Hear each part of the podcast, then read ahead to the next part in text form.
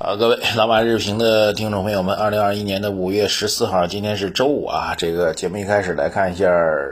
连续跌了三天的美国市场啊，这个终于在周四的晚上开始出现了反弹，道指、标普上涨均超过百分之一啊。美国的科技板块是集体大涨哈，航空板块也大涨啊。简单来说，就是美国的这个成长股，然后周期复苏股啊，然后通通都是涨的。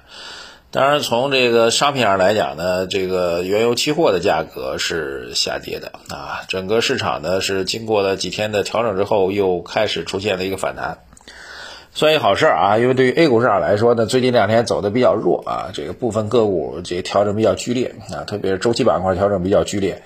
呃，对于整个市场来说呢，美国昨天这一涨呢，帮助我们今天周五能够稍微稳定稳定，我觉得是有价值的哈。那么到下周一的时候，又要重点去关注这个四月份的经济增长的数据啊。所以这是大概这样一个大的背景，给大家通报一下啊。今天呢，其实讲讲两个事情吧，大的消息不多啊。第一个事情呢，呃，实际上是关于。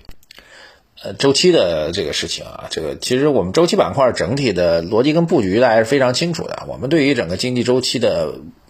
经济周期带来的投资逻辑的判断，实际上是非常清楚的。呃，关键就是简单来讲，这个按照四个周期来看，就是美丽时钟的四个周期啊。当经济处于一个这个。衰退期的时候，我们要考虑布局的是债券；那么当经济进入到复苏期的时候，我们布局以股票为主啊。当经济处于过热期的时候，我们以这以这个周期类的品种、商品类的品种为主。呃，那么到了滞胀期的时候，理论来讲应该持有现金啊。当然，这四个周期的象限呢，美林时钟是画的非常漂亮的，但实际执行当中呢，不是那么回事啊。否则来讲，每个人都成为周期之神，每个人都是这个周金涛一样的这个天王级的人物啊，其实不是的。因为具体的周期逻辑当然是对的啊，就四个板块、四个周、四个四个象限对应的相关的板块是一致的，但实际执行当中呢是非常非常复杂的啊。就比如说现在的这个市场格局到底是一个什么样的状况啊？其实存在比较大的争议啊，有认为是一个经济过热期啊，所以这个呃，我们说周期板块商品是在大涨嘛，但经济真的过热吗？我们给大家分析了经济增长的状况，其实是这个弱于市场预期的。啊，然如果按照经济过热期往后走，再往后走，应该是经济的滞胀期。滞胀期应该是持有现金、债券跟股票都不是去都不拿的。但实际上从历史经验来讲呢，这个滞胀期出现的时间是非常短的，甚至出现一个明显的滞胀期的比率。可能性都非常小的，以至于几乎没有什么大的资金真的按照所谓经济周期到了滞胀期了，把所有的股票跟债券都卖掉，啊，去持有这个这个这个现金的都没有这种操作，啊，这就是现实当中比较复杂的几个点。再比如说，呃，照理说这个从股票上涨的大的板块逻辑上来讲，到了上涨的最后一波啊，如果我们认为呃过去持续两年的市场大涨大涨到最后一波，这么。应该持有消费板块啊，但是我们最近呢，其实倒是建议大家开始减周期去转到消费但是很多朋友又在质疑说，消费板块估值并不低啊，对啊，确实是这样。因为本轮市场上涨的逻辑呢，过去两年的市场行情当中呢，这个消费板块是最先涨的，茅台这样的消费品一直在涨，涨的是最高最快的，它不是到这个所谓的。板块轮动到最后一个阶段，这个消费板块才涨，它已经涨过了。请问到这个时间点了，这个理论上来讲，到最后时刻，啊，经济出现了比较明显的开始震荡，开始要调整，开始要出现一些波动的时候，啊，消费医药才顶上来的逻辑就出现了比较大的问题，对吧？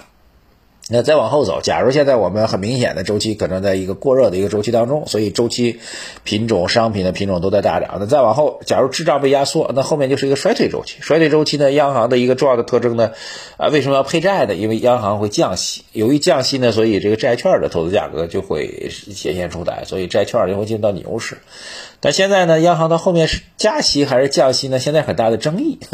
因为这个目前来看呢，通货膨胀压力比较大，所以认为央行可能会加息啊。但是有种观点认为呢，这个 GDP 的数据是弱于预期的，所以央行不仅不能加息啊，你甚至可以考虑要降息啊。所以现实的经济运行它不是四个象限啊，每个象限各占四分之一在那摆好了，然后一到这象限，哎吧唧你就换一品种那么简单。实际的投资执行是相当的复杂的。但是呢，这事儿呢，确实在实际操作中相当复杂，但是呢，它会有两个重要的结论啊。结论之一呢，就是你如果对四个象限的逻辑是非常认可的。那么努力的按照这四个象限逻辑去做，那么你基本上还是可以抓住市场主流的投资机会的啊！就比如说周期类的品种、商品类品种，我们去年九十月份给大家坚定的让大家去介入到这个周期类品种啊，到今天为止，我们建议大家开始要慢慢的减仓调仓，重新回到消费品种，这就是一个对周期逻辑去落实的一个基本的状况。第二个呢，确实判断是比较难的，但是如果按照这个大的方向去做，努力按照这方向去靠。你的成功概率是比较大的，这点就会非常非常重要的。我觉得这是我们，呃，围绕最近一段时间市场波动来给大家提个醒吧。当然呢，最后围绕整个大势要提个醒的话，就是那么毕竟过去两年整个市场是比较容易赚钱的啊。呃，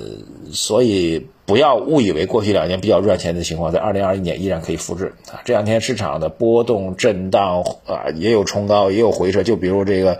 有色金属这个板块吧，这过去这一周时间当中大涨大跌连在一块儿，其实对投资来说是心态挑战非常非常大的。所以自己要有个非常清晰的认知啊，市场股票市场赚钱绝对不是那么容易低，不是那么容易的。哪怕你学到了某个理论的一个皮毛，真的要把它付诸实践啊，一方面。理论到实践当中有差别，另外一个有你个人的理解能力，还有你个人的心态管理，这些都是非常现实的问题。在股票市场当中，绝对赚钱不是那么容易的。如果股票都那么赚钱容易的话，那个顶个都是百万富翁了，对吧？这是第一个大事。第二大事呢？昨天晚上突然爆一料啊，这个所谓的网络大 V 啊，叫什么叶飞，我不太认识这个人啊，这个呃。我有准确说，我压根就不认识。然后呢，举报的一家上市公司啊，叫中原家居，好像是公司我也不太了解啊。但是他讲这事儿比较有意思啊。大概其实这个他举爆料的事情，说上市公司的控制人，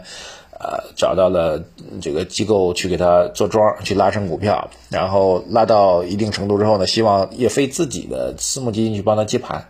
答应好了这个如何去跟他分成啊，大概两个事情。但最后呢，好像不仅没有拉升，反而。把货都倒给他了，他亏的很多，然后约定好的这个分成的钱也没给他分啊，大概其就是一个黑吃黑，然后还没有分赃不均的时候，这个爆料出来了啊。这个公司这事儿呢，细节我不清楚啊。我看上市公司也做了回应了，上市公司是全盘否定啊。我既不认识你说的做庄的人，我也不认识你啊，我也没有参与做庄，我也没搞市值管理，不要跟我说跟我没关系啊。现实当中有没有这种情况呢？也确实有啊，这个有的公司的股票价格暴涨暴跌啊，这个上市，但是呢，就是资金纯操作啊，不跟上市公司实控人去打招呼的有吗？也有，但是呢，也有另外一类啊，建议大家结合我们昨天给您的晚评啊，咱们微信公众号财经网红们的二条有推送啊，也提到，咱不是讲那家公司啊，我就说类似这种现象，目前会越来越多啊，会有这样的一种渴求，就是小市值公司，五十亿以下的公司，呃。急着把自己的市值去做大啊，觉得自己业绩还不错，基本面不错，但股价就是不涨。这时候呢，也会想办法动动脑筋去找资金去帮自己去做，甚至呢是主动去找。配合资金去炒作一个股票，这种情况也是有的啊。我们从我们逻辑上来讲呢，强烈建议大家不要去参与这样的公司的市场状况，甚至一旦发现这个公司属于那种暴涨暴跌的啊，甚至挂着 ST 的这个找题材去炒的公司，强烈建议您不要去介入，因为放到足够长长期，你会发现这样的事情，哪怕您一次赚到钱，您继续在这市场当中按照这逻辑去玩的话，最终您赚到钱还一定会亏出去，没有任何的意义啊。长期稳定的复利增长才是资本市场投资，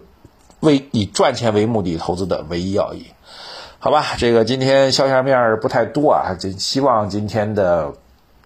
A 股能够止跌企稳，能够有一些积极向上的力量吧，让大家周末过得稍微开心一点啊！微信公众号财经马红漫啊，这个我们的新的组合已经上线。微信公众号财经马红漫首页对话框底部输入数字二零二零八八，获取我们新的组合建议。百分之四十的波动稳定组合就是我们的债啊，然后四个这个股票方向的组合分别是科技、低估、周期和消费啊，新增的消费各占这个。百分之十五，这样我们觉得可以进可攻退可守，优化我们的整体持仓结构。各位抓紧时间去进行相关的配置啊！